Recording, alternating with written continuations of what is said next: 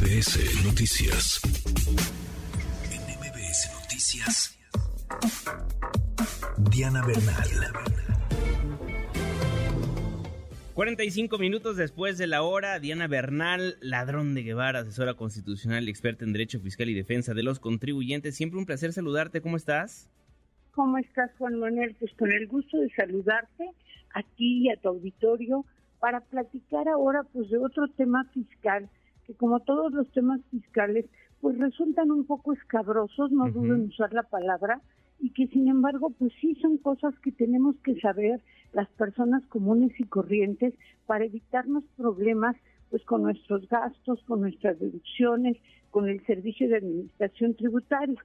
Fíjate que como hemos informado, ya entró en pleno vigor la nueva versión de la factura o del CFDI comprobante fiscal digital por Internet que se denomina 4.0. Entonces seguramente muchos y muchas de los que te están escuchando saben que cuando van a un establecimiento y compran, por ejemplo, un teléfono celular, papelería para su oficina o incluso van a comprar un sillón para la oficina, algún mobiliario para la oficina, les preguntan qué uso van a dar al CFDI. Ahora ya es obligatorio que se ponga el uso eh, según el nuevo catálogo.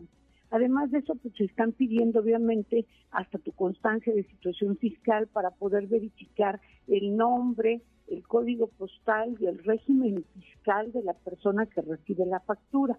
Entonces hoy, Juanma, si me permites, voy a hablar brevemente del nuevo catálogo de usos de factura y em, tratar de hacerlo lo más simple posible.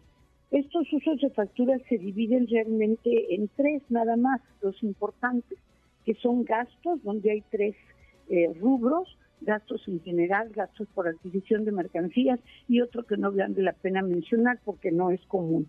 Y luego tenemos ocho usos de CFDI con la clave I de inversiones.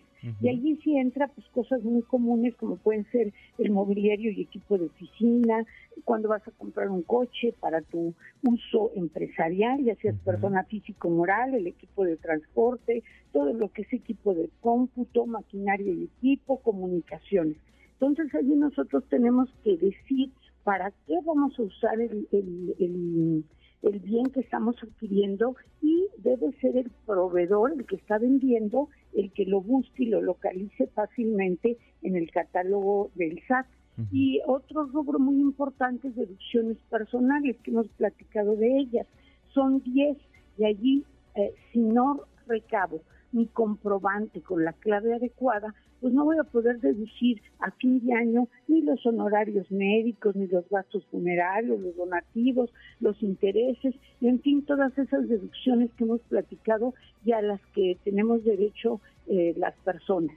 En pocas palabras, es importante que si yo voy a hacer una compra que quiero deducir, tenga claro el concepto. Y si no lo sé, Juan Manuel, de plano hablarle a mi contadora, a mi contador y preguntarle, oye, qué concepto doy, porque si el SAT me rechaza el comprobante, me meto en un lío de tener que cancelar el anterior, pedirle al proveedor que lo cancele y que emita uno nuevo, lo cual es un procedimiento de cierta complejidad.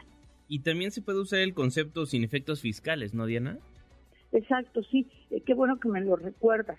El S01 y la persona, ahora sí que perdóname la palabra, hace cara de Juat cuando le preguntan, oiga, ¿qué uso le damos al comprobante? Le van a poner el S01. Eso quiere decir que el gasto que hiciste, aunque sea, por ejemplo, el gasto de papel para la impresora de tu oficina personal, no lo vas a poder deducir si le pones el concepto S01 sin efectos fiscales. O sea que ahora sí que hay que ponerse, pues, perdóname el uso de la palabra, pero pues muy abusada, muy abusado en estos nuevos temas. Tres usos, gastos, inversiones, las deducciones personales que son 10, inversiones que son 8 y los gastos que son 3, la más común, gastos en general y el gasto por adquisición de mercancías, ¿no? Exacto, exacto. Bueno, lo sabes perfecto. Excelente. Lo has dicho con mucha claridad y eso yo creo que puede hacer pues que las personas no se intimiden porque la verdad hasta yo antes em, cuando me empezaron a preguntar qué uso le va a dar el CFDI te intimidas porque vas a decir bueno es un gasto es una inversión qué hago pero ahora pues sí es importante, este catálogo está sencillo, ya lo tenemos subido en el Twitter de MBS para que cualquiera lo consulte y en todo caso de duda, si no tengo contador o contadora, pues ir a Prodecon o ir con el propio SAT a servicios al contribuyente. Y es importantísimo lo que nos dice Diana porque no obtener el comprobante con el uso correcto puede hacer improcedente la deducción del concepto que ampara, ¿no? Exacto, si yo compré, por ejemplo, un sillón ejecutivo y un escritorio para mi oficina y no lo metí en el concepto de inversiones correspondiente, lo que va a suceder es que el SAT me va a rechazar la deducción. No voy a poder restar de mis ingresos ese gasto que era indispensable o esa inversión que era indispensable, pues para poder trabajar, ¿no? Porque donde me siento yo o mis colaboradores. Bien, toda la información de todas maneras en arroba mbs noticias, mbsnoticias.com. Diana Bernal, siempre un placer, muchísimas gracias.